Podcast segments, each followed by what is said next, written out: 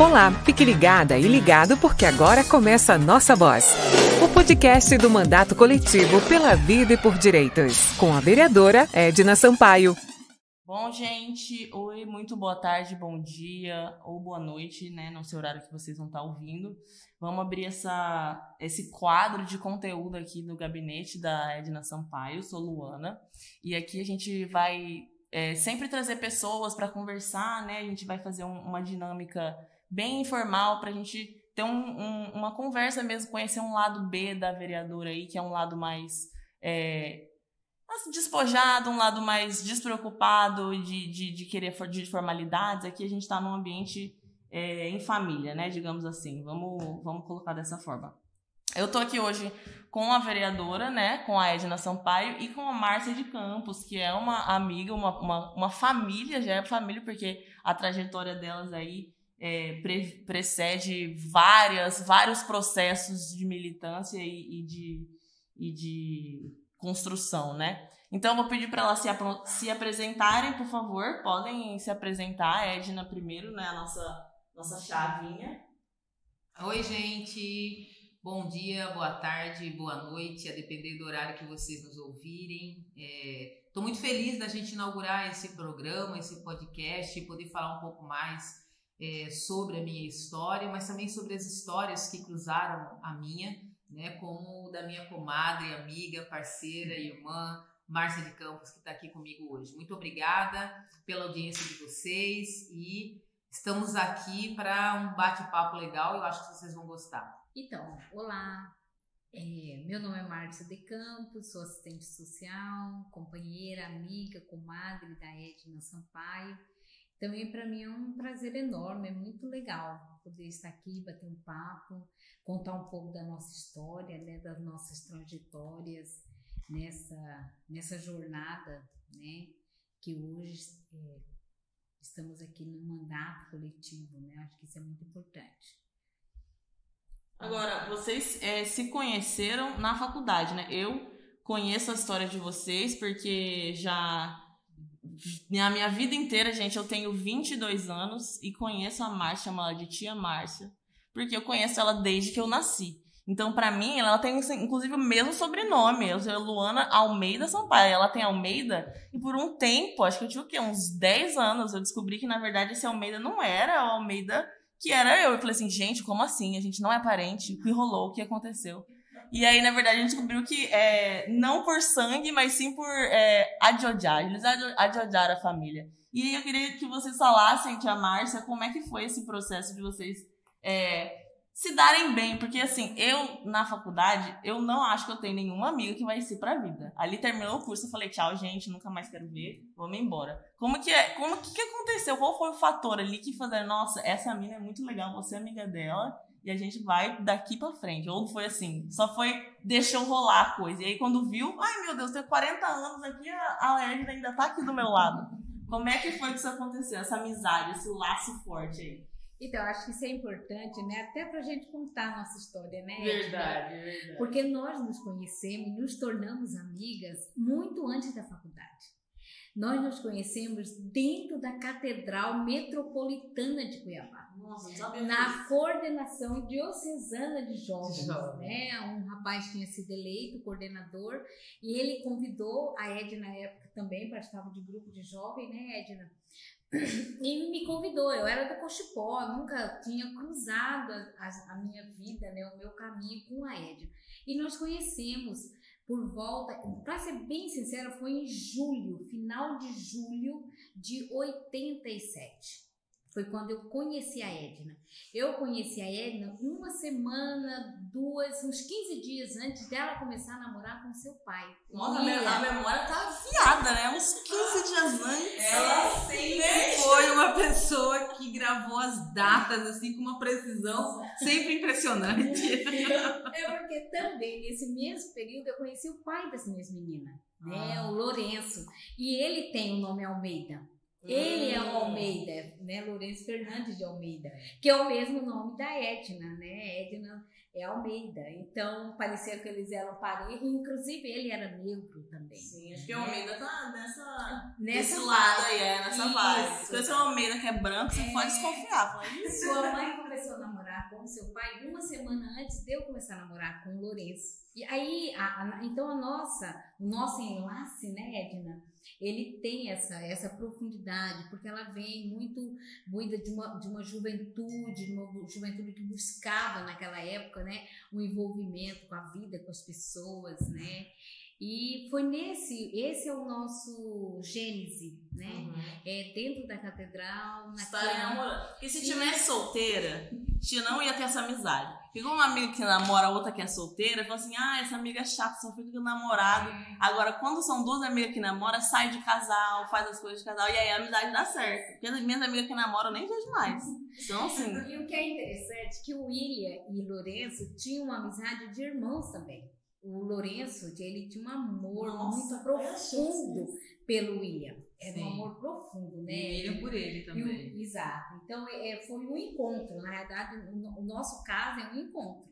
É. Né? E nesse mesmo meio, tinha outras pessoas. Né? Zenildo, o, Lucibete, é, Márcio, Ma, Rosângela, esses eu encontrei com a Ivone, Rosângela, Ivone, que Ivone, saudade da Edson, Ivone, pois é. Edson, que já foi embora. Já foi pro céu também. Então, mas são essas outras pessoas não tivemos. Nós até caminhamos muitos anos juntos, né? Mas também não tinha identidade partidária. Eu acho que aí é o, o- o outro passo desse encontro. É. Porque todo esse coletivo, identidade com o Partido dos Trabalhadores, com toda a sua força, né? É essa amizade, mas essa identidade partidária, é, somos nós quatro, e depois vem o João Werner, né? Que vem outras pessoas, mas que não tinha esse grau de amizade como nós tínhamos, né? E depois vieram os filhos, Eu acho né? que é porque a gente, na verdade, entrou pra pastoral da juventude, pra coordenação, pra namorar mesmo, né? Eu acho que é isso. Um Tinder, né? E aí a gente foi bem sucedida nisso, aí Muito ficamos bem. Parças que pra caramba. Versus os que não tinham namorados. Aí os que não tinham namorado eram da pastoral, eram tipo os excluídos, assim. Não vou sair com essa galera.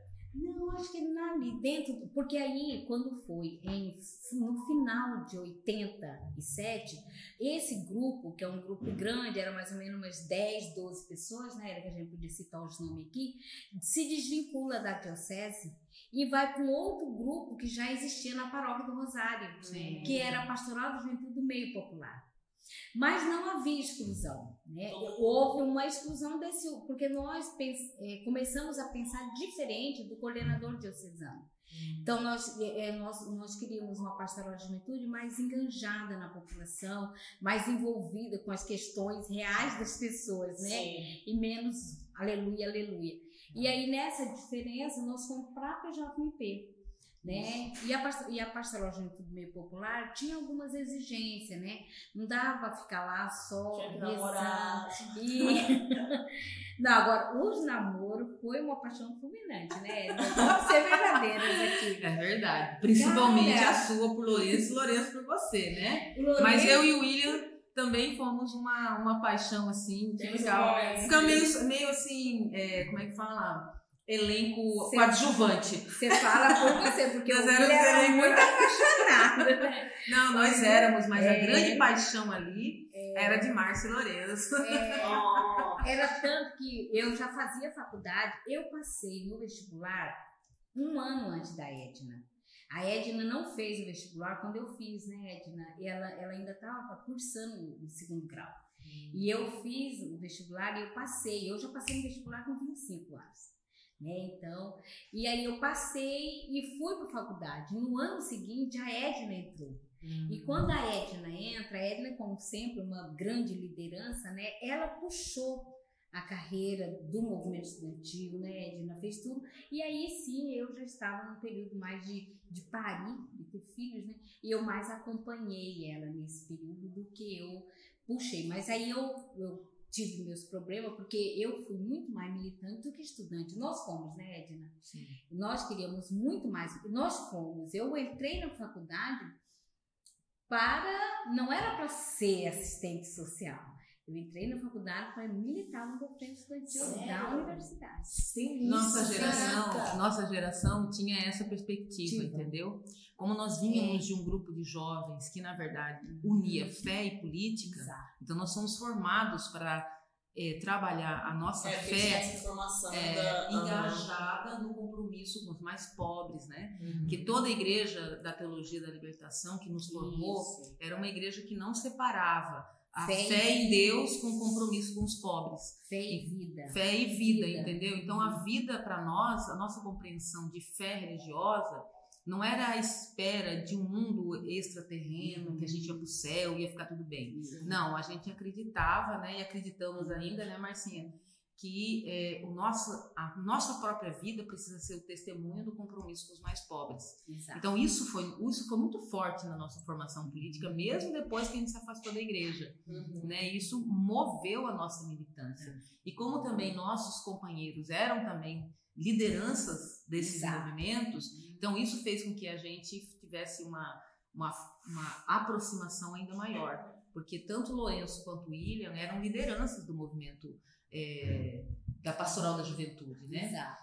E, e nós também éramos. Então eram quatro lideranças. Eu confesso que na época eu era mais mais timidazinha e tal, mais recatada, ainda estava compreendendo as coisas, porque aquilo tudo era muito novidade para mim. Eu fui aos poucos compreendendo. Agora a Márcia, quando eu conheci ela, ela já era aquela pessoa que chegava e falava e articulava e ela botava o dedo no- nas É. coisas e e assim, era uma liderança hum, feminina, uma liderança mulher, naquele movimento de jovens ali, né? Exato. Uma jovem é, extremamente é, atuante, né? E acho que isso também rolou uma admiração também pelo, pelo jeito da Marcinha, pela entrega, a coisa que mais me tocou nessa, nessa traje- trajetória nossa, que é uma trajetória de amor também. De amor pelos nossos companheiros e de amor um pelo outro, né? É. Então, a Marcinha, ela vinha de um relacionamento tradicional, ela era noiva, ela não quer que fale isso aí, mas eu vou, vou revelar, revelação bombástica. Vai estar na, vai Ela- tá no título do. É, ela, Márcia de, de Campos esconde um noivado. ela era noiva do rapaz muito certinho, com data de casamento É. marcada e tudo, fazendo É. enxoval e tal, né? E Todo aí, e aí ela, É. ela, ne- nesse período, então, ela, por amor a Lourenço, ela rompeu tudo isso, né? É. Justo. Ela rompeu o noivado e ela se entregou de uma forma apaixonante para essa relação com Lourenço, que era um homem negro, morador da periferia, Periferia. completamente fora dos padrões que a família dela é, almejava no processo de ascensão social, né? Exato. Então foram É. muitos Conflitos. dela com a família dela e ela acabou rompendo com a família dela, porque Sim. ela entrou num momento assim de, bom, agora eu sou dona do meu nariz, ninguém vai dizer o que, que eu tenho que fazer.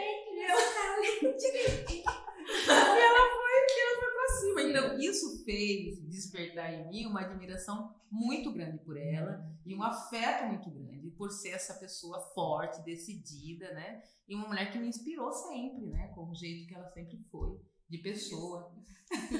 Eu pensava que era só eu. É. durante todo esse tempo. Eu pensava E que assim, Edna, e essa, esse encontro, ele se fortalece também, porque em todos os conflitos que nós vivemos, né, é, em relação ao, a filhos, casamento, a, a trabalho, né, era um encontro com a Edna que eu conseguia dialogar. Era com ela, só com ela. Eu conseguia falar dos problemas com o Lourenço, problemas com a educação das meninas, com os problemas do trabalho. Nossas conversas começavam às vezes assim, que sempre chegou tarde. 10 horas, mais ou menos, terminava duas, três da manhã. E nunca era menos. Lourenço ia dormir, o William ia- deitava lá para a rede e nós dois ficávamos Uma casa da outra. cinco horas, uma na casa da outra. Ou ela lá em casa, ou eu em Cáceres lá na sua casa. Nossa. Aí as minhas irmãs até estranhavam, porque eu sentia necessidade de encontrar com a Edna para conversar. Tal era a identidade. Porque eu sabia que ela não ia me julgar e ela ia me entender e ela ia me ajudar com, com alternativas mesmo, né? Por onde caminhar, por onde. E isso me ajudou muito, né? Em tudo, em todo o meu processo de mãe, de mulher, de trabalhadora, né? De tudo. Eu acho que isso também é importante, né? Sim, né? Sim, são trajetórias, querendo ou não, meio parecidas, assim. Aí acaba que você sente essa. A única pessoa que vai entender exatamente, mais ou menos, o que eu tô passando é a Edna, porque ela tem a trajetória.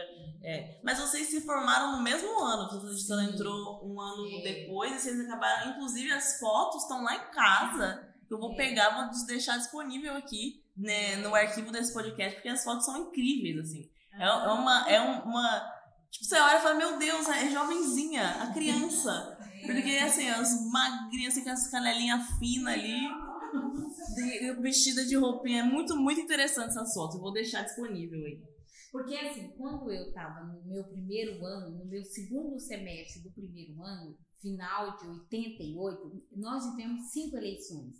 Para vereador, que era o Pignat, e o professor Eudson de Castro, nós Sim. apoiamos ele, né? Nós tivemos eleição do, da Séries para prefeita de Cuiabá, era do PV. O Tavalone, que era reitor, é, eleição para DCE, DCE e, DC, e DCA. Então, eu estava envolvida em todas essas eleições. E Jesus. entrava na sala da professora e a professora queria que eu fizesse prova. Olha que absurdo.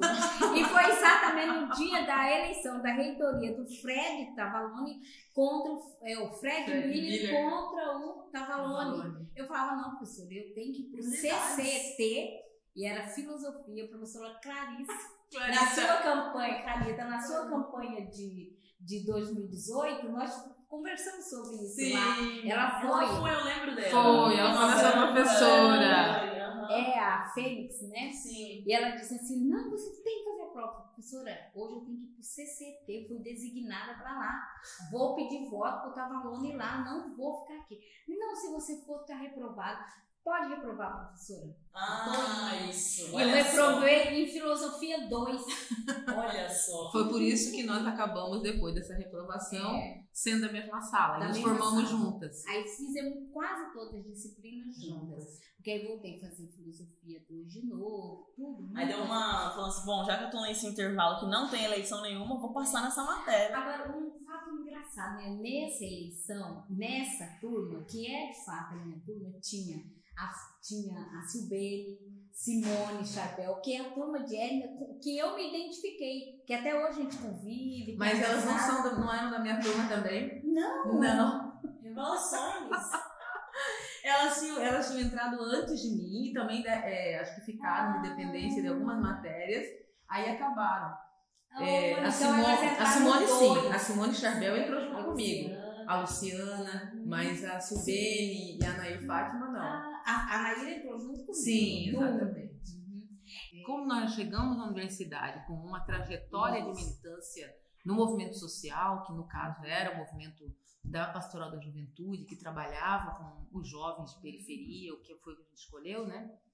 Então, quando a gente chegou na universidade, a gente identificava muito com as teorias revolucionárias Exato. né? E nós nos portávamos também da mesma forma, muito crítica, muito incisiva com os professores e a gente debate, fazia muitos debates na, na, na sala de aula. Então esses debates, essas nossas posições e o fato também da gente ser do movimento estudantil, então a gente faltava a aula para poder estar no movimento estudantil, né? E aí, vezes, aí quando fazia prova, a gente conseguia dar conta da prova e algumas ficavam zangadas porque às vezes a gente ganhava nota mais alta do que as outras que que estavam ali o tempo inteiro. Aí algumas já, já achavam que as professoras estavam, algumas É. professoras estavam protegendo a gente, outras queriam ferrar com a gente. Então tinha esse esse tensionamento na sala de aula porque nós éramos diferentonas também, né? Tipo assim, a gente tinha uma militância política e uma compreensão do nosso nossa formação que não era uma formação bancária, né? Aquela de você entrar na sala de aula, ficar ali passivamente ouvindo o professor. Então a gente tinha uma vida acadêmica ali fora da sala de aula. Isso foi muito importante para nós também, né? Porque foi uma continuidade da formação que nós tivemos na Pastoral da Juventude, quando a gente não tinha nem entrado na universidade ainda. E dentro E do aí- PT também. E né, dentro do Edna? PT também a gente tinha uma. é, a gente estudava as teses. Naquele período, das Isso. teses, para nós, era muito importante. uhum. Para a gente voltar no encontro do PT, né? Nesse ou naquele e tal, a gente antes estudava. Então, isso ajudava a gente a, é. a, a, ter subsídio, porque as teses normalmente elas tinham, né, seu, sua referência nos clássicos, Sim, né? Uns era mais gramsciano, outro mais trotskista, né? Outro mais stalinista. E eram todos teses que tinham seu fundamento Sim. teórico, né? E isso subsidiava a gente, porque o nosso currículo, acho que isso foi o que mais me chamava a atenção.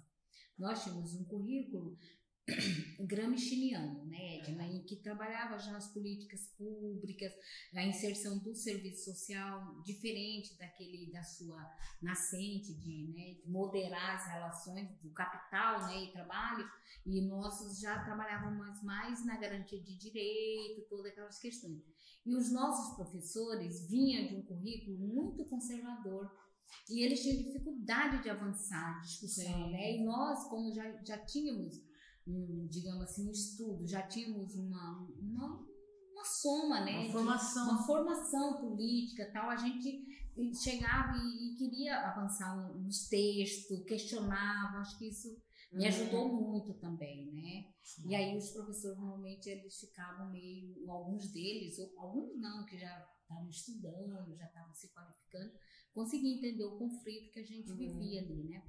Eu lembro muito bem da nossa pessoa de microbiologia, né? A gente tinha dificuldade porque ela não conseguia entender que o serviço social não era mais de casa, comunidade.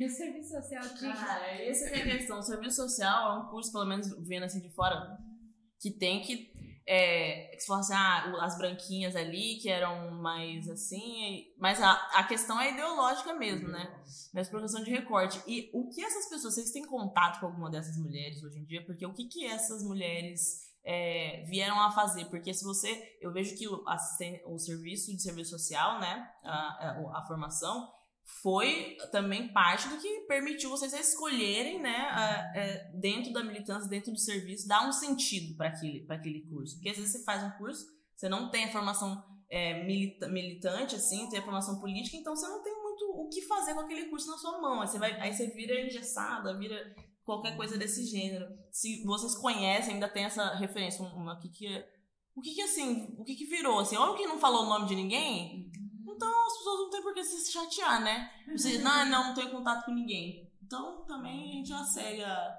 segue o baile. Mas vocês não conhecem, não, ainda não têm contato com. Não, eu não tenho contato com aquelas meninas que na época é, tinham uma posição totalmente divergente da nossa.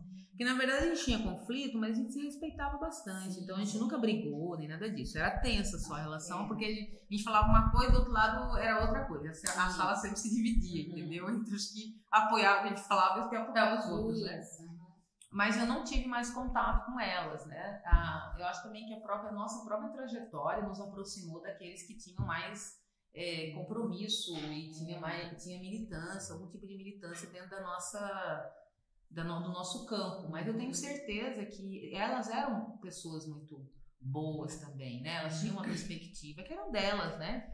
E eu teria muita alegria de encontrá-las agora, novamente, é. né? Nossa, acho que tinha até gente lá de Cáceres, é. tem até gente lá de Cáceres, né? Que, que tava aqui, de Rondonópolis, né? Tem uma... É, tinha várias, né? De Cáceres, várias de Rondonópolis nessa trajetória de formação.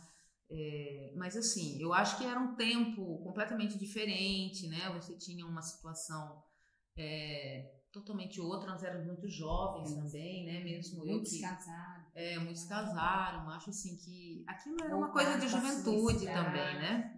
Apesar de que na faculdade a gente já era mãe, já era casada, nós duas, né? Isso. Mas mesmo assim a gente era jovem. Eu tinha 22 anos, né? Uhum. E 22 quando, anos. Quando que o PT entrou nessa história? Porque a, a, a militância dentro do partido, militância partidária mesmo, assim, foi antes, depois da, de entrar na, na universidade? Então, eu filiei em março de 88. Eu conheci o PT enquanto partido com esse coletivo. Hum. Edna, William, Lourenço. Já eram filiados? eles, eram. Eles eram, nós eles não. Eram, nós não. Aí depois eu filiei, nós filiamos em março de 88, no encontro estadual juntas, né? Fomos juntas. Então foi em março de 88. Somos quase gêmeas, gente. É. É, que nós filiamos no encontro, a minha filiação, quem fez, quem organizou a ficha, tudo foi o William. Então eu fui lá e foi um encontro de, ju, é, encontro de juventude, né, do PT, Sim. do movimento estudantil de juventude, já não lembro o nome direito. Mas foi, mas eu já estava dentro do PT desde 87, indo naqueles debates. Nós já íamos, né, Edna? Mas filiar mesmo foi em 88. Hum. De 88 para frente, então, foi construindo dentro do partido toda. Hoje em dia, é, falar que é petista, para as pessoas que são petistas desde essa época, é um, é um sentimento, uma, um significado totalmente diferente do que geral acha. Né? Então, assim, uhum. ah, eu tenho orgulho de ser petista, e as pessoas ficam, cara, senso comum, né? Uhum. Nossa, mas orgulho de ser petista, partido do trabalhador roubando, não sei o quê. Mas é porque as pessoas não entendem que a construção do PT é uma construção, na maioria das, dos casos, uma construção afetiva também, das militantes que construíram o partido. Então, por isso que eu, eu demorei também para entender isso, porque eu falo, cara, na época que tava o, o, até os próprios petistas indignados com o partido, uhum. assim, não, por que, que não sai? Eu, eu falo, não sai, minha mãe não, não vou desfiliar, não tem outro partido, não sei o quê. Eu assim, gente, mas como assim? Aí, eu, aí você percebendo essa, essa construção, você vê que o partido é muito maior do que qualquer é, temporalidade, né? De, de, exato, digamos assim. Então, é, é interessante ver essa, que essa construção da vida de vocês, na verdade, se confunde ou se se confunde assim, no sentido que se mescla com a construção do partido. Porque foi uma, até o, o, Lula ser eleito pela primeira vez, né? Foi assim, vocês que construíram isso. Então eu entendo muito bem. E eu agradeço, Cláudio, como é que foi nessa essa construção, né? Se estamos fazendo campanha pro Lula. Porque vocês fizeram campanha pro Lula, às vezes, né? Todas as vezes. Então, se tinha quem fazia campanha pro Lula aqui nessa cidade, era éramos nós. O é, em 89, na eleição, na primeira eleição de 89, Lourenço era coordenador da parte de organização do partido. Ficha de filiação, ficha de onde vai votar, toda a organização do partido Lourenço fez. E o William fez toda a parte é, de tesouraria todo o dinheiro, onde ia gastar, toda essa planilha de dinheiro, você lembra deles com aqueles... É, foi, lógico, tinham outras pessoas, lógico, né? Ainda bem que tinham outras pessoas, mas eles estavam envolvidos na primeira eleição. E quando o Lula perde o Collor, né? Nossa, eu lembro que foi um silêncio, né? Foi um silêncio assim, um Acho silêncio seis meses de meses, de meses, assim, nós não conseguíamos mesmo início de, de 90, né, que foi é, meados, porque a eleição foi no começo de 89, não, foi no final de 89.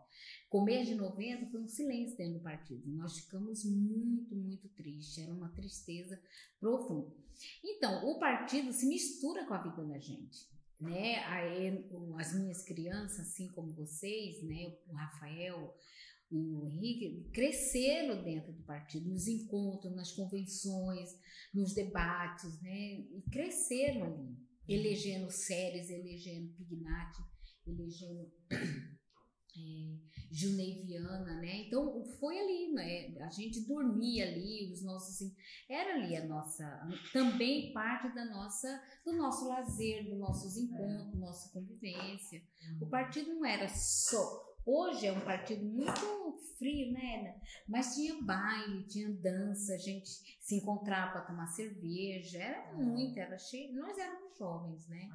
É. Nós éramos jovens e nós éramos jovens pobres da periferia. Isso. Se, por exemplo, não fosse, se não fosse a militância e o PT, talvez eu nunca tivesse conhecido Márcia, porque eu morava num ponto da cidade e ela morava num ponto totalmente equidistante de onde eu morava. Então foi a militância que nos reuniu no mesmo lugar nos permitiu conhecer. Uhum. E a militância fazia e sempre fez isso. Lamentavelmente nós não vivemos mais esse momento. Hoje é muito mais a disputa por mandatos, por, por estrutura, por poder mesmo, né? Mas naquele tempo o PT não tinha ainda experimentado o poder. Uhum. Então o que nós tínhamos era pura e simplesmente a militância. É, e essa militância, na verdade, era o encontro das pessoas que a gente amava, que a gente queria estar junto e estava sempre junto para fazer alguma coisa bacana. A gente estava junto, por exemplo, para fazer formação política, uhum. para ler um texto, para discutir, para ir na comunidade, para fazer reunião com os jovens da periferia daquela comunidade. Então, é, nós, é, para fazer, a gente fazia muito retiro, retiro é, na, na, na grupo de jovens, já estou misturando, né? No grupo Não, de jovens. a gente ia para estudar as teses A gente ia também. também. ia Era pra chácara, a gente sempre chácara. gostou muito de ir pra chácara. Aproveitava É, namorava, estudava, namorava, ia, estudava, discutia. ia, ia. Era Tomava banho de rio. Era, era uma, era uma, uma situação diferente no Brasil, né? O ambiente do Brasil. Porque eu acho que naquela época tinha essa. Porque agora, gente, pelo amor de Deus, né? Não tá uma decadência, tá assim, meu Deus, vê- olha pra frente só vê abismo. Mas acho que naquela época, olhava pra frente, eu consigo pensar assim, que vocês olhavam pra frente e conseguiam projetar o que vocês estavam construindo, né? Então, assim, porque eu, enquanto jovem, consigo projetar só eu dando um murro na cara do Bolsonaro. Mas eu acho que na construção da, da, da enquanto jovem, você podia projetar. Então, essas coisas faziam sentido, digamos assim, né? Então, fazer essas coisas faziam sentido. Que eu acho que aí, falando já de uma, de uma posição é, mais de uma dessa geração que eu, que eu vos falo aqui, é uma essa, essa visão é mais uma necessidade do que fazer um sentido, entendeu? A gente vê, vê é, a, o combate, o embate político mais como uma necessidade para sobreviver do que, por exemplo, estou construindo um mundo melhor, entendeu? Então é mais uma coisa de defensiva do que nessa. Mas era, era uma situação diferente também, né? Da, da década de 80 e, e, e nessa, nesse Eu tempo. acho que isso que a Edna fala é muito importante, eh, que nós viemos de uma geração de empobrecidos também. Então aí tinha sentido essa a história de fazer o mundo melhor, né? Lourenço era empobrecido, William era órfão, né? De uma família enorme, Edna também, né? Tinha uma família empobrecida, a minha era, né? Era muito empobrecida naquele período. Então a- havia a utopia, né? Do melhor, do- de viver uma vida mais digna. Havia os sonhos e havia e a necessidade de enfrentar. Eu trabalhava oito, nove horas por dia, ganhava um salário mínimo, né? E Edna trabalhou uma época no correio, né? Era explorada pra caramba, né, Edna? E então nós tínhamos uma, uma vida muito precária, né? Eu vim de uma família de oito irmãos, né? Minha mãe, minha mãe ficou viúva, e eu tinha 11 anos. E meu pai era servidor público, professor, inclusive, e, ter- e servidor do INDEA. Mas quando ele faleceu, ele, ele era o único arrimo da família, e oito filhos. Ele morreu, o mais velho tinha 14 e a mais nova tinha 4. Minha mãe ficou sem eira nem beira, já ouviu falar isso? Sem, sem dinheiro. Ela teve que alugar um, um barzinho e sustentar a gente com o bar. Então a gente vinha de uma história de, de empobrecido, né? E, o que minha mãe valorizava era estudar, era o que ela fazia e arrumar emprego pra gente, né? Eu saía, eu trabalhei de doméstica muito tempo, né? Desde eu acho, meus 13, 14 anos até meus 18 anos. E aí então era um período difícil e aí então isso estava muito carnalizado em nós, estava muito presente no nosso cotidiano, né? De que nós não queríamos que isso se reproduzisse. Então a gente tinha que lutar mesmo, né? Ou lutava ou morria, né? Ou lutava ou Ou lutava. lutava, exatamente. Então tinha significado pra gente, né? E a gente acreditava que era possível. E como eu acredito até hoje, Luana, É possível. é possível ter uma vida mais digna. O, o governo do PT, o, prime, o primeiro e o segundo mandato do Lula, provou isso.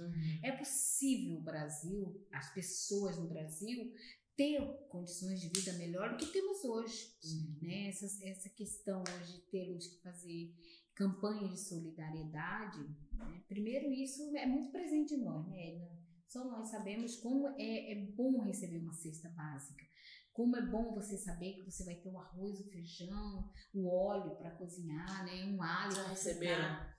na, na, em algum momento da vida? Tipo, alguém que fez campanha como essa que vocês estão fazendo hoje, foi um diferencial na vida de vocês, assim, em algum momento? Então, e na minha não foi nem campanha de solidariedade. É que naquele período que eu era criança, década de 70, a miséria no Brasil, né, nós estávamos vivendo o governo militar, era muito forte. Era muito forte. A desnutrição era terrível, né? Então tinha programa do governo de doação de alimentos. Não era nem alimento. Eles traziam arroz, óleo, eh, leite, leite em pó e mais algumas coisas. Fubá, muito fubá. né? O que eu consigo lembrar. E a saúde pública naquela época é que fazia a distribuição dessas, que não era uma cesta básica, era, uma, era alimentos. Isso. E aí a, a saúde pública mandava, né, por conta da desnutrição do Brasil. E aí eu tinha uma tia, tia Hilda, que era ela, inclusive mulher negra, ganhou vários prêmios como enfermeira do pronto-socorro, antigo pronto-socorro. Ela trabalhava no centro de saúde do Despraiado. Lembro até hoje. Não, não, não é Despraiado, é ah, é famoso, grande terceiro ali naquela região ali do Cospó. Uhum. E vinha esses alimentos e ela distribuía para os seus pacientes. Era lá que a gente tomava vacina, era lá que a gente fazia. Uhum. E aí a gente ia lá e recebia. Nossa, nós chegava leite, olha, era meses sem tomar leite. Óleo, uhum. óleo, não, tinha óleo, né, como hoje. Não tinha. Cozinhava tudo na água. Tudo só. na água. E aí tinha óleo para fritar, para cozinhar o arroz. Nossa, era muita coisa na época. Uhum. Você não ter nada e de repente chegar uma cesta, é, o, o, olhar da criança, eu era criança, né? Um olhar de, nossa, de muita alegria. Uhum. Minha mãe ia para as feiras junto com as minhas irmãs, né? Duas, Marlene e Maria Auxiliadora, e catava verdura embaixo das bancadas de verdura. Aí catava isso aos sábados. Nossa, quando chegava, eu via que o ano chegava, ah, minha mãe chegou.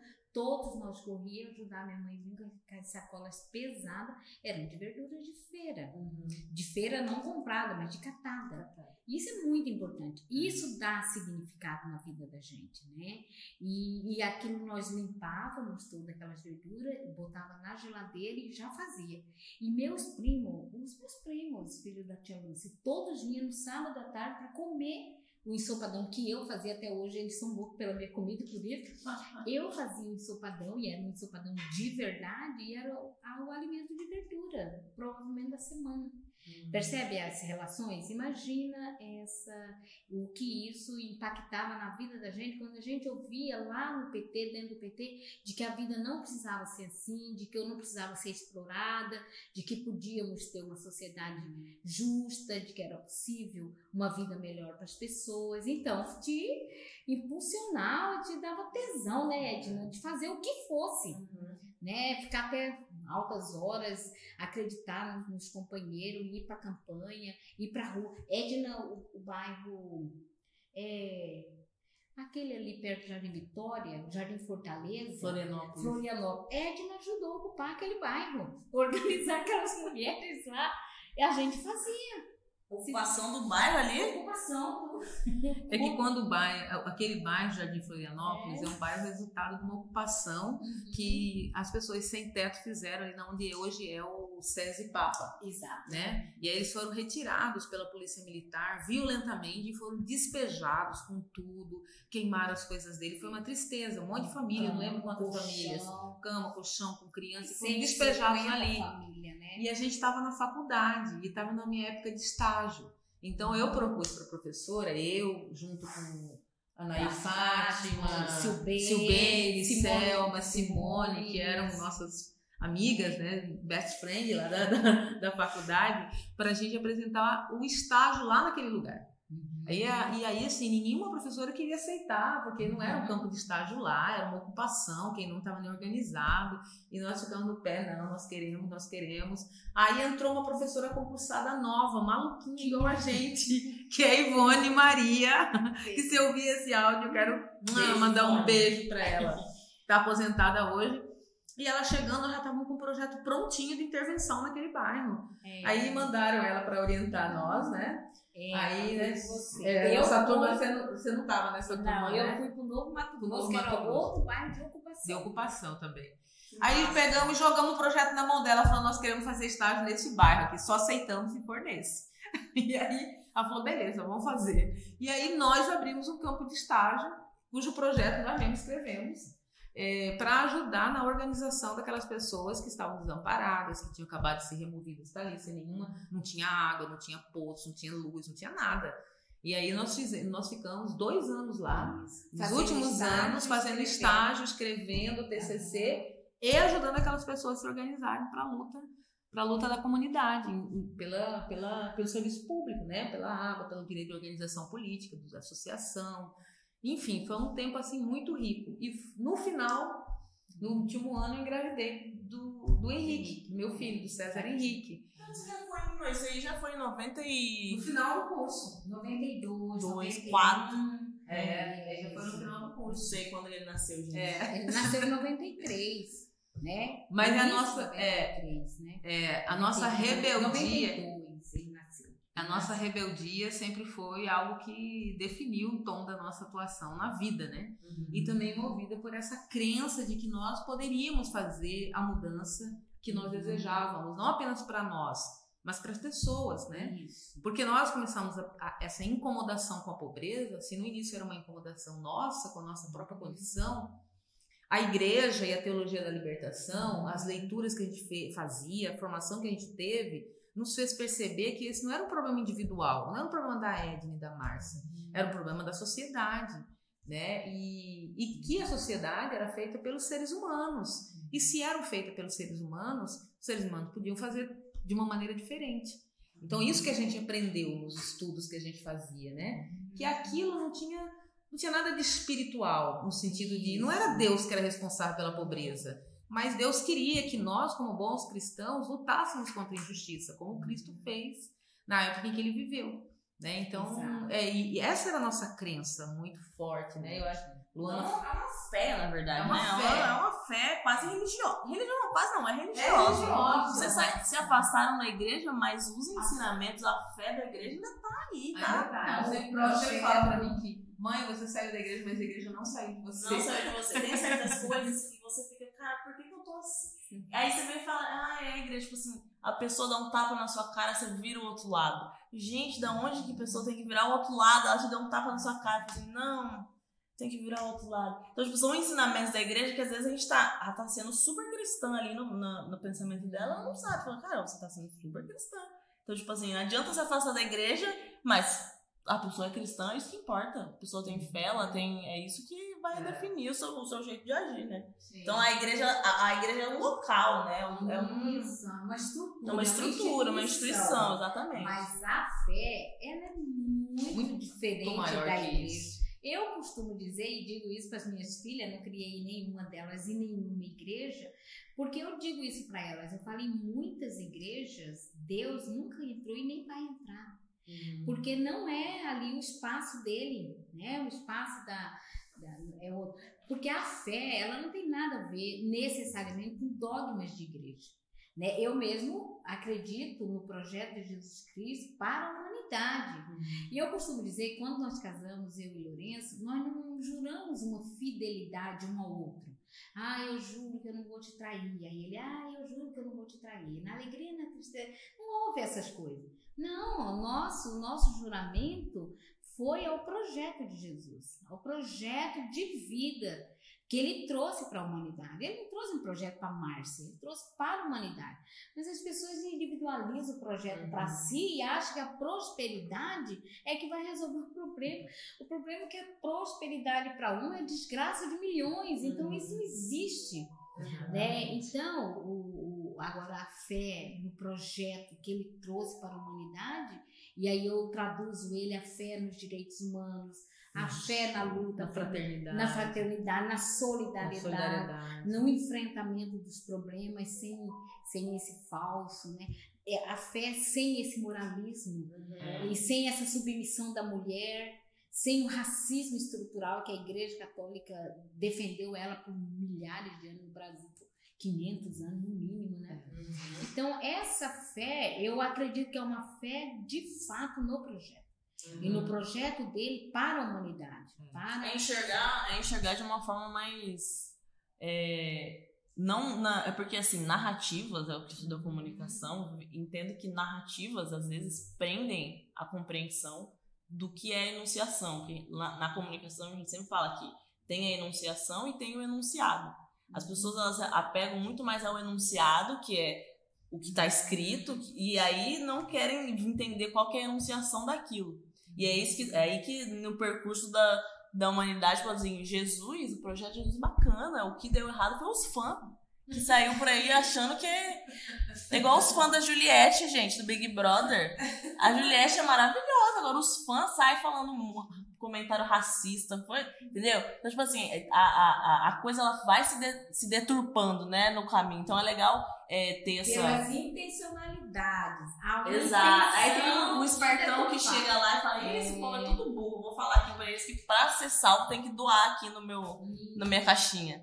Aí, aí vai levando, aí, gente, vira um bololô.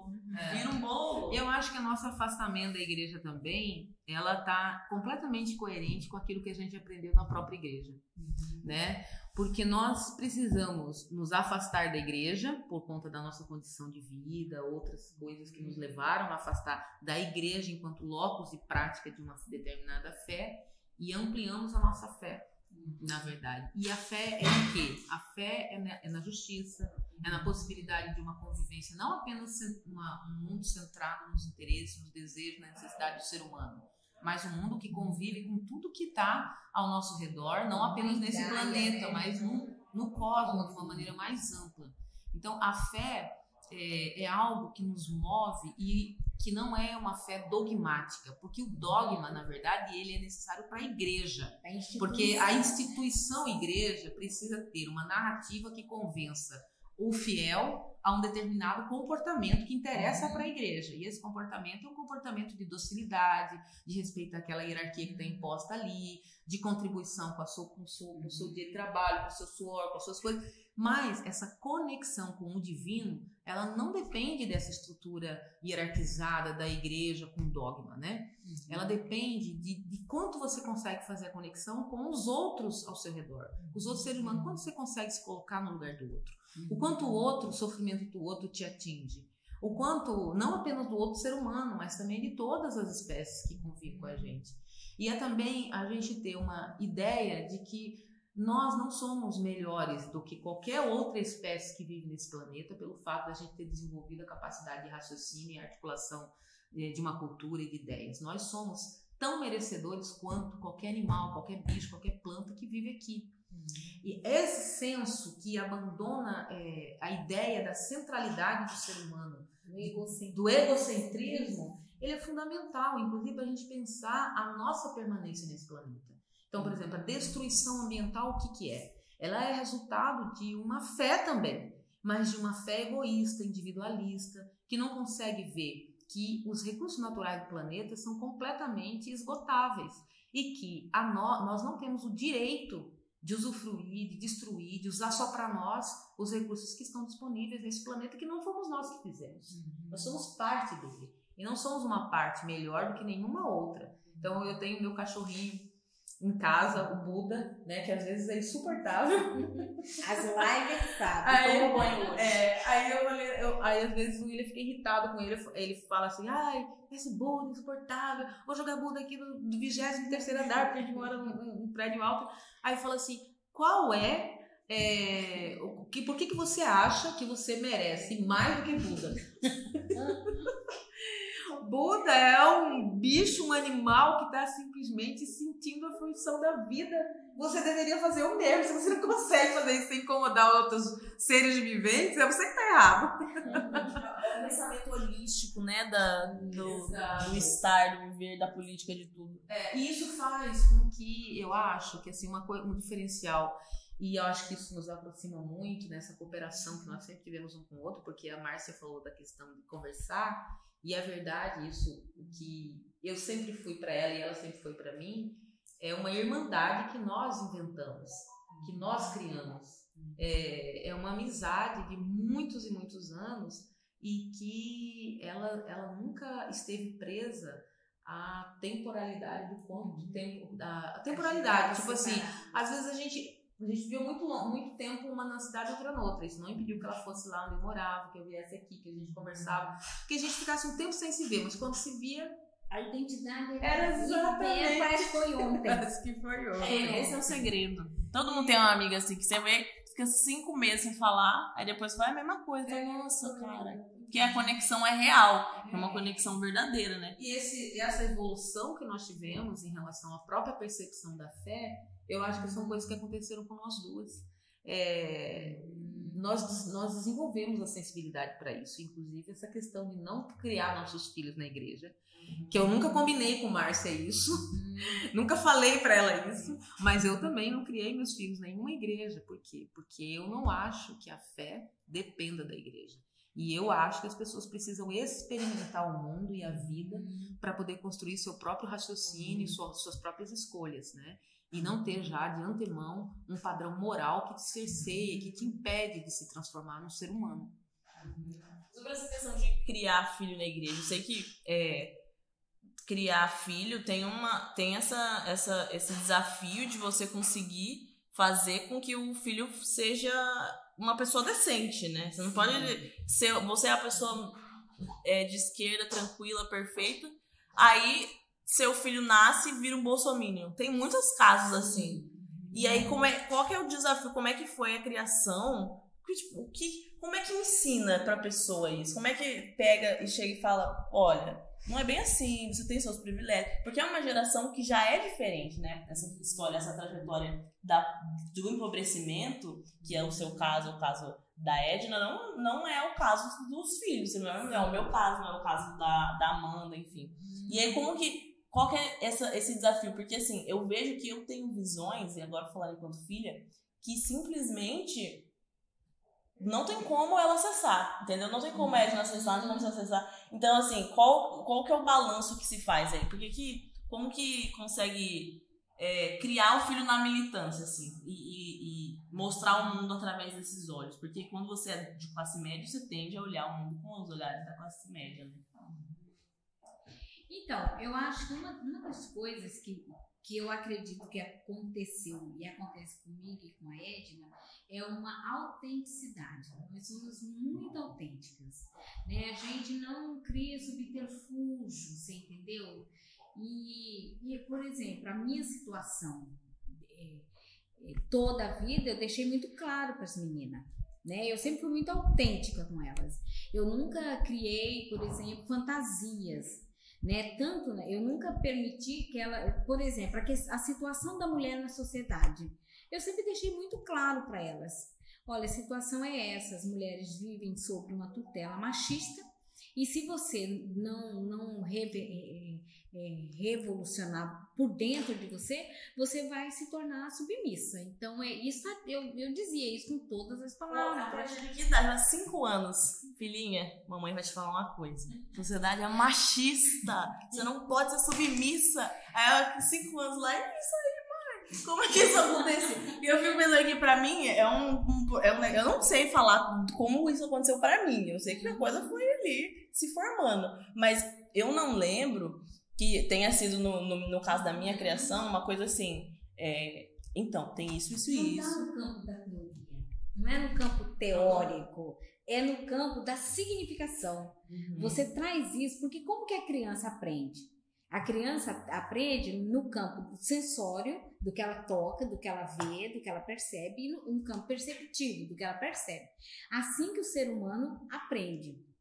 Correto? Correto. Não adiantava nada eu falar teoricamente para elas: olha, o mundo é machista, mas eu ter uma relação com meu companheiro submissa.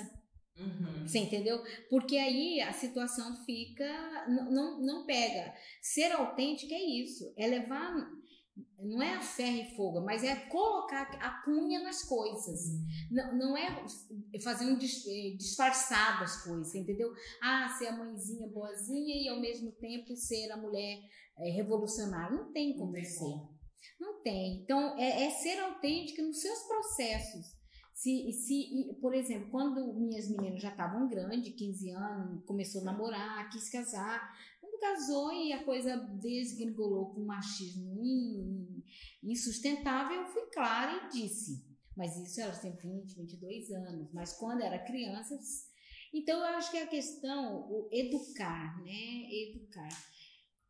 Você toma, pelo menos assim, a gente toma é, noção das coisas com o conhecimento. É o conhecimento que nos. É a luz não tem luz em outro lugar, né? A não ser no conhecimento, seja conhecimento. Então, e você não pode é, ser falsa com esse conhecimento. Você tem que trazer ela para o seu cotidiano, para o seu dia a dia, para a sua criança perceber como é que as questões se dão. E isso é num cotidiano de 20 anos, de 15 anos, sabe? E não falsear as coisas, uhum. não protelar, não levar com a barriga. Não, não, é ser sincera. Olha, a, a questão é. Por exemplo, a Liz queria porque queria um aparelho de celular. Foram dois anos, eu já tinha condições de comprar. Uhum. Mas levei dois anos, ela pedindo, mãe, um celular, um celular. Por que, que não dei o celular no primeiro? Porque eu sabia que um adolescente, entrando na adolescência, quer um celular, você dá um celular de primeira pedida, uhum. essa pessoa depois você vai ter dificuldade de lidar com o consumo, porque ela vai querer, querer, querer, querer, querer. Então, você tem que dosar. Uhum. E isso quem te dá? É você saber que o mundo como está posto aí o, o meio de comunicação, a, o consumo, essa coisa, ele vai levar. Agora, se você tem conhecimento e não coloca os conhecimentos no seu cotidiano, você vai ter problema. Como é que elas se apaixonaram e vieram para o PT? Horas, eu sempre dialoguei com elas. Essa questão de vontade própria. Todas. Nenhuma. Alice, Alice é uma liderança, né? Então uhum. ela puxa. Então isso já ajudou muito boa parte de, do, que nós somos hoje, com certeza a contribuição da Alice muito forte, né? Da Alice, do pai delas, né? Todos, né? E, eu, e como que era? Horas. A luta de classe sempre foi uma discussão em casa. A questão do consumismo sempre foi uma discussão. Eu nunca escondi de onde eu vim.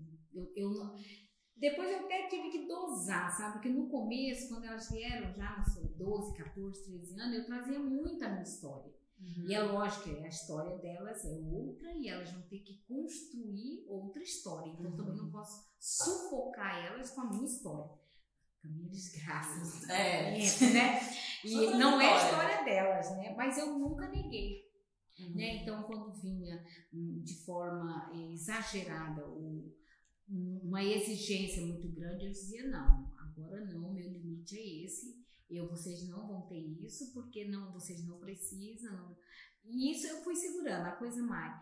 E do PT foi assim, né? Eu já era do partido, o Lourenço era do partido, elas tinham e tiveram sempre um amor muito grande, porque o Lourenço, como ele, foi um pai sempre muito militante, uhum. né? Mas ele aquele olhar amoroso, porque o, o que o pai e a mãe têm que ter mesmo é um olhar amoroso porque eles não vão conseguir sugar todas as necessidades dos uhum. filhos.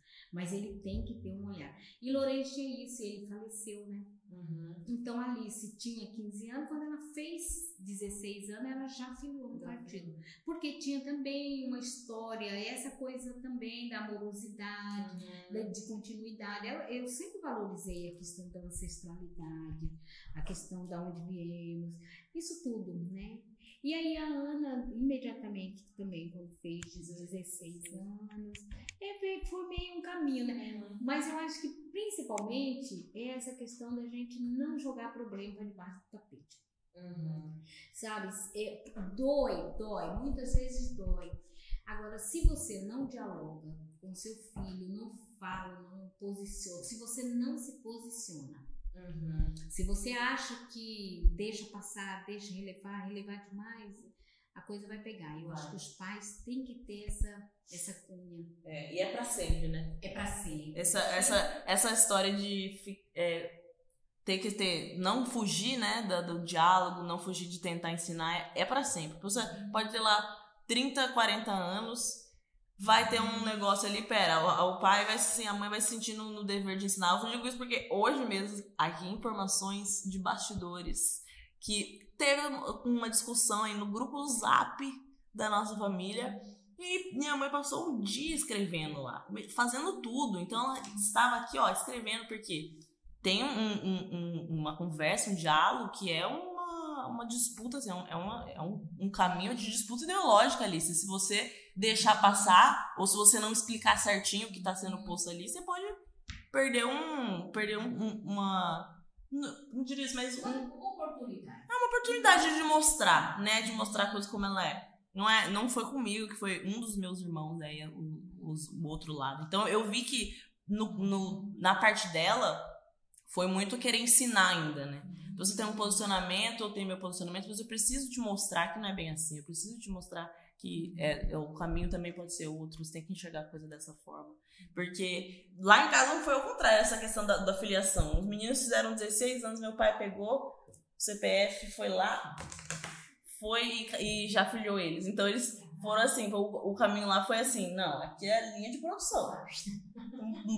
Tem essa não, de querer outra coisa, não, aqui é PT, vai filiar assim, e, e foi assim que aconteceu. Eu não sou filiada ainda, mas por uma questão de de, é, de, de contexto, assim, quando eu fiz 16 anos eu fugi meu pai não conseguiu pegar meu CPF para fazer. Eu tô até hoje aqui ainda. Mas óbvio que é mais por uma questão de, de relapso mesmo. Tenho que me filiar. Vou, tô deixando aqui meu compromisso. Entrar hoje à noite fazer essa filiação. Lá em casa, cada uma das meninas de uma tendência. Uhum. Eu, eu, também existe autonomia da pessoa, né? E quando elas foram entrando, mesmo muito jovens, elas foram para o movimento estudantil e tal. É, Alice se alinhou muito com o William, né? Então ela pegou bem a carreirinha mesmo. O William era o presidente diretor, já era o tio dela, então, né, de, de coração. E aí foi. É, mas as, eu sempre respeito a tendência, a opção né? Nenhuma delas, eu não, eu não vacilo, né? Eu não deixo assim. Nenhuma falou nunca em ser de direita, nem nada, nem nunca falaram, né? Mas se nem falasse, se falasse, elas iam ouvir. E era assim, de horas e horas dando aula mesmo. É. é, aí você tem que ir por convencimento, você tem que estar disposto a ensinar. Eu acredito que nós adultos, né, nós não sabemos mais né? Nós sabemos diferente. Uhum. Né? Porque também viemos de uma outra história e tal. Então, nós, nós sabemos muitas coisas de formas diferentes. Porque o aprendizado é isso, né? Você carrega aquilo que significa para você. Uhum. Se não trazer Paulo Freire aqui, né?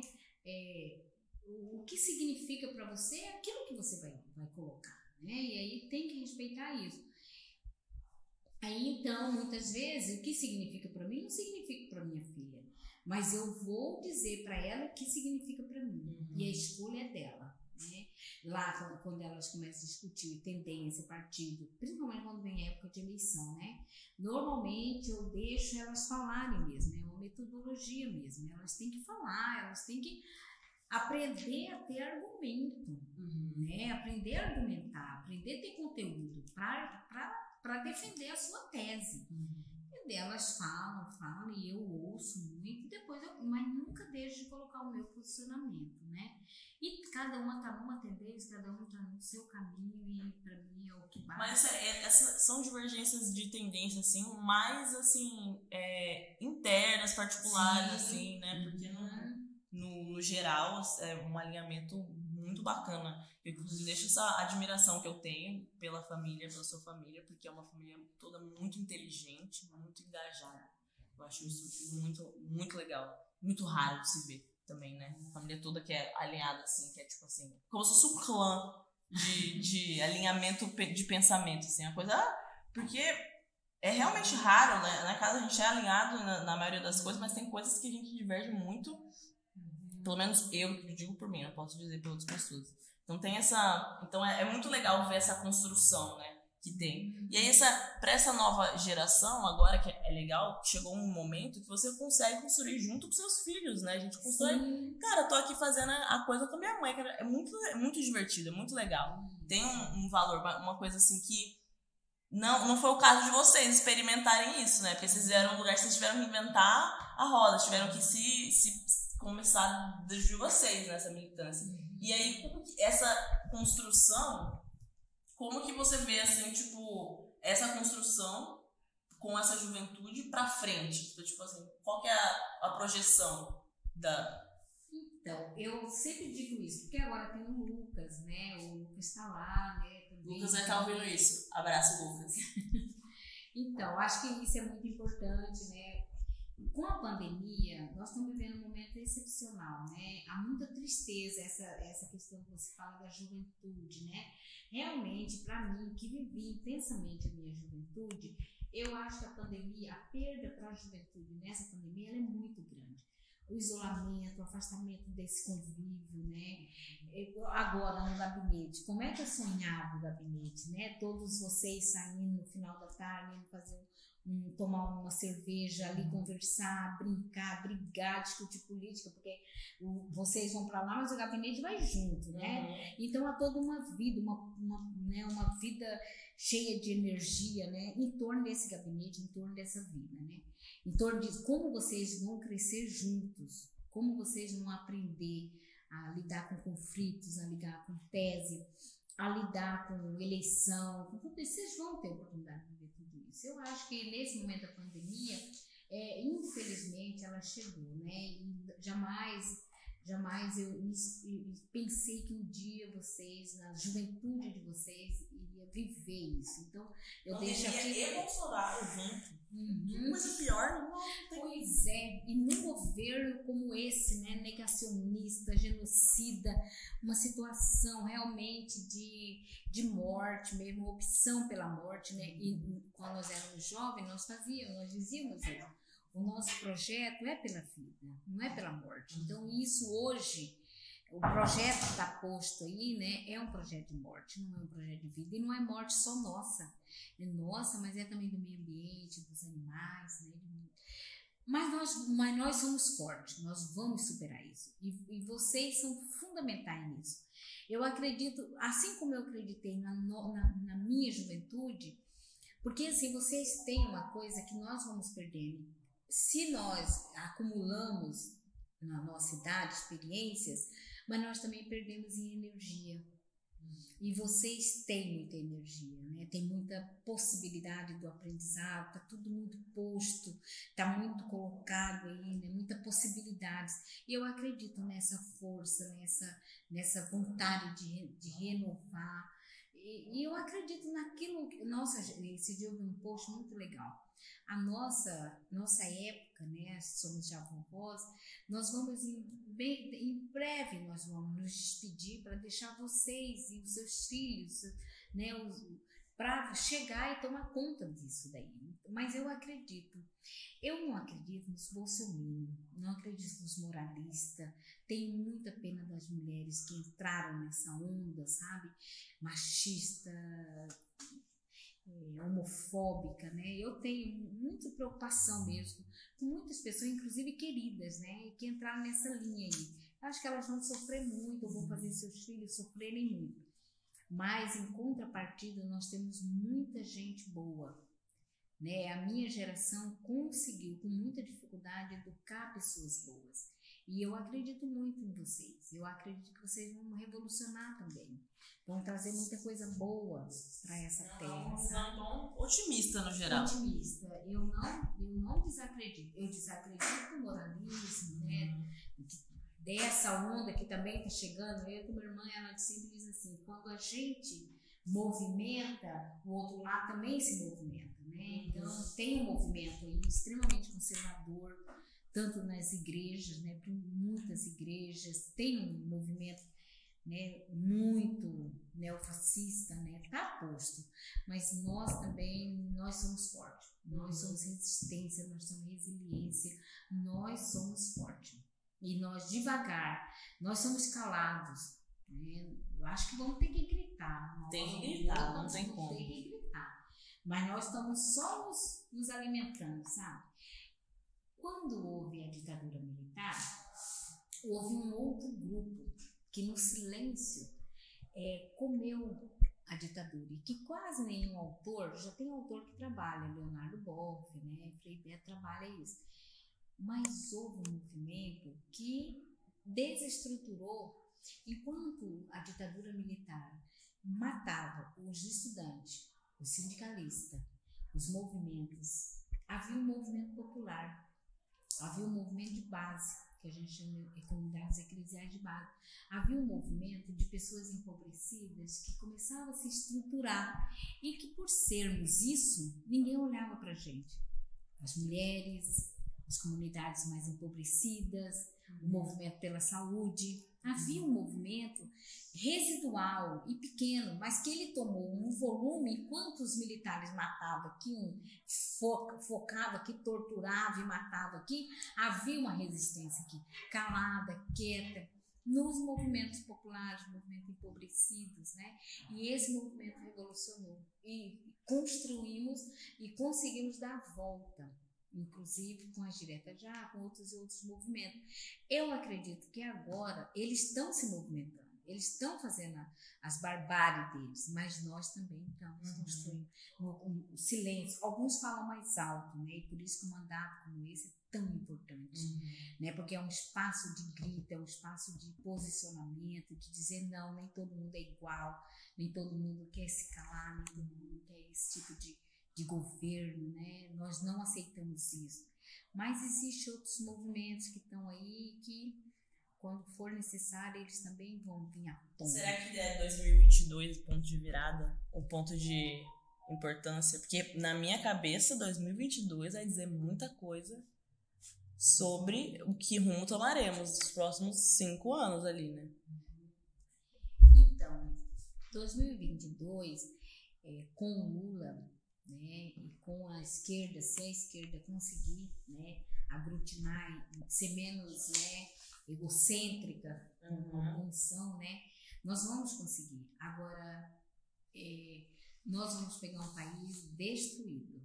Nós vamos pegar um país muito triste, com muita miséria, com muito desmatamento, com muita desorganização das instituições. O, PT não, não é, dois, é 2000, 2002 Uhum. Se passaram 20 anos e nesses 20 anos nós tivemos um governo como o do Bolsonaro. Nós tivemos um golpe, né? nós tivemos uma quebra de direitos estrutural no Brasil, do direito trabalhista, e isso realmente vai ser difícil. Né? Então, 2022, nós podemos ganhar o governo, mas nós vamos ter que. Nós vamos pegar um país de muitas pessoas necessitadas, muita miséria, muita pobreza. Então nós vamos, nós temos um cenário, eu acredito que nós podemos ganhar a eleição.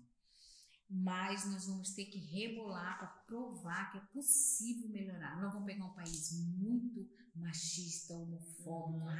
racista, porque o desafio isso vai ser outro, né? Da, da, da, se o PT entrar, se o PT, se Deus quiser, conseguir levar essa 2022, eu acredito que o cenário, a disputa, a, a, a, a disputa mesmo vai ser outra do que foi nos outros anos e eu acredito que essa leitura aí eu já tô falando que não tem nada a ver já com o assunto do trajetório, já tô falando já de política mesmo, que essa é, leitura tem que ser trabalhada na, dentro da política para que as pessoas entendam o cenário, né? Exato. Porque senão, eu, eu posso te garantir que vai ganhar o Lula tá lá e vai ter gente falando da, as mesmas, gente da esquerda mesmo, fazendo as mesmas críticas que estavam sendo feitas lá nesse cenário, tipo, ignorando tudo que aconteceu desde 2016. Então, essa, aí já vamos da minha proposta, do que eu acredito que tem que, tem que ser feito, é realmente rasgar o que está acontecendo, colocar que o, o cenário não é um cenário de de crise simplesmente. Isso. É um cenário de, de projeto de destruição. Exato. Então, de é... crise de valores, uhum. né? Você dizia lá como educar seus filhos, né? Os valores. Você não precisa estar numa igreja para você estruturar os valores na sua vida, na sua, na sua comunidade e tal. Então, hoje nós temos uma crise de valores. Nós temos muita gente resistindo tem muita gente na luta, mas hoje nós temos uma crise de valores. Se antes a nossa briga era, digamos, pela questão econômica, hoje nós vamos ter que brigar com o Bolsonaro com arma na mão, querendo uhum. achar que é o machão que pode fazer e acontecer. Uhum. Então isso é muito diferente. E aquele cara que está com a arma achando que é o máximo de tudo, antes de ontem ele era parceiro, ele podia ter sido um companheiro, um compadre, um, uma uhum. pessoa da comunidade. Então, Poderia acho... até pensar diferente, mas você ia conviver ali, você ia estar tá uhum. num, numa humanidade mesmo, porque agora parece que tá uma pessoa tão visceral, tá uma coisa meio animalesca, assim, Isso. tá? Realmente. É o estímulo, né? Nós, é. humanos, trabalhamos muito a partir do estímulo, que somos estimulados, né? E o estímulo de um governo neonazista, como nós estamos vivendo, ou um governo genocida, né? Que estabeleceu seus seu plano de governo dentro de uma construção da morte, não da vida, ele vai destruir. E ele fala e muita gente aceita. Porque... Aceita cegamente, sem se preocupar com. E esse que é, esse que é o bom senso acabou. O bom senso não existe mais. Esse que é o mais preocupante, porque antes a pessoa poderia ser o que for, mas ela tinha um bom senso, até para falar, não, é o presidente, não, é meu candidato, é meu voto, mas tem essa ressalva. Agora, nossa, o Bolsonaro pode cagar ao vivo lá no, no plenário que o povo vai falar não, mas ele cagou porque ele tava com vontade, ele tem que fazer as necessidades fisiológicas dele. Então, assim, tudo tem justificativa, é uma coisa muito medonha, porque como que você argumenta racionalmente uma pessoa nesse ponto? Entende? Então, assim, é uma situação que a gente vai, que estamos, né, e que vamos aí ter que enfrentar mais de frente com assim, que 2022, que é é pau. É, Vai ser não é difícil. só ganhar uma eleição, né? Como É. o Lourenço falava, não é ganhar a eleição, é ganhar o governo.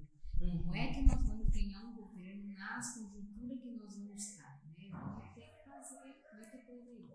Agora, uma coisa interessante nisso tudo é a própria trajetória. A história que dita um monte de questões, né? E a gente não pode se desfocar dela. A gente sempre tem que retornar nela, porque ah, é de lá que vem, o que, que dá para se. Uhum. É. Porque a a gente se prender muito ao presente acaba que é desesperador mesmo. A gente É tem que pensar de um, de um ponto de vista mais, Ah, mais amplo, né? Pensar que existe vida após a chuva, existe, existe tudo aí pra gente não se Existe a desesperar. vida depois do Bolsonaro. né? Existe. Existe. Não sei como será, mas existe. Eu não sei o que será, mas existe, né? A gente tem que se, se, se posicionar aqui. Tia, a gente vai encerrar, dona Márcia. Uhum. Eu queria que a Ed estivesse aqui. Ele foi quanto tempo? aí? Uma hora e vinte. Uma hora e vinte, né? Vai querer 40 minutos. Não sei se foi dito. Foi, foi, maravilhoso, assim. Foi perfeito. Agora você- a, a despedida vai ter que ser aqui é, entre nós mesmo, tá? A gente já saiu aqui um tempo. Não sei se vocês no áudio conseguiram perceber a abrição de porta aí. Mas se fazer umas suas considerações finais, mandar um beijo pra quem tá aí ouvindo. Obrigada por ouvir. Se você ouviu até agora, deixa o Instagram pro pessoal seguir. Daquelas. a gente pode falar suas co- considerações finais. Não, eu lembro quando você nasceu, Luana, foi muito interessante, porque ainda fui para o Recife para estudar, né? Eu acho que você era pequenininha ou, ou nasceu nesse processo, né? E você foi a que mais foi criada distante de nós, né? Então tem muitas fotos é, das crianças pequenas, Rafael, William, as meninas, sempre, né? E você que nasceu mais distante por conta do mestrado, depois por conta do doutorado, né? Então você talvez não tenha esse elo como foi, mas os meninos, eu, o Rafaelzinho, o Rafael, ele, ele nasceu no nosso colo, ele era Sim. o nosso único bebê, né? Depois veio o, a- aí veio a Alice, aí já era o colo mais dividido, aí veio o Henrique, que é meu Sobrou nada pra afilhado. mim, então. Pra mim não tem mais colo nenhum. Você, quando você veio, você já, sua mãe já estava estudando, já era professora, então. Mas assim, é, é, eu entendo que a nossa, e eu despe- eh, iria me despedir falando isso. Esse dia eu falei isso para um coletivo, né? A vida nos dá oportunidade, ela, ela, ela nos cria, né? E a gente tem a possibilidade de alimentar isso ou abandonar essas questões. Mas algumas, no caso da minha relação, da minha trajetória com a Edna, ela, nós nunca abandonamos, nós nunca é, desprezamos, nós nunca negligenciamos com nós duas. E sempre foi uma relação de muita fidelidade. E é uma fidelidade minha com a Edna, né? Se precisar brigar com ele, eu vou brigar. Se William precisar brigar comigo, ele vai. É meu culpado, é querido, né? Meu irmão. Mas a minha fidelidade com a Edna é essa trajetória, né? Ela, ela nos deu essa possibilidade. Né? A vida nos deu essa possibilidade e nós não negligenciamos com ela.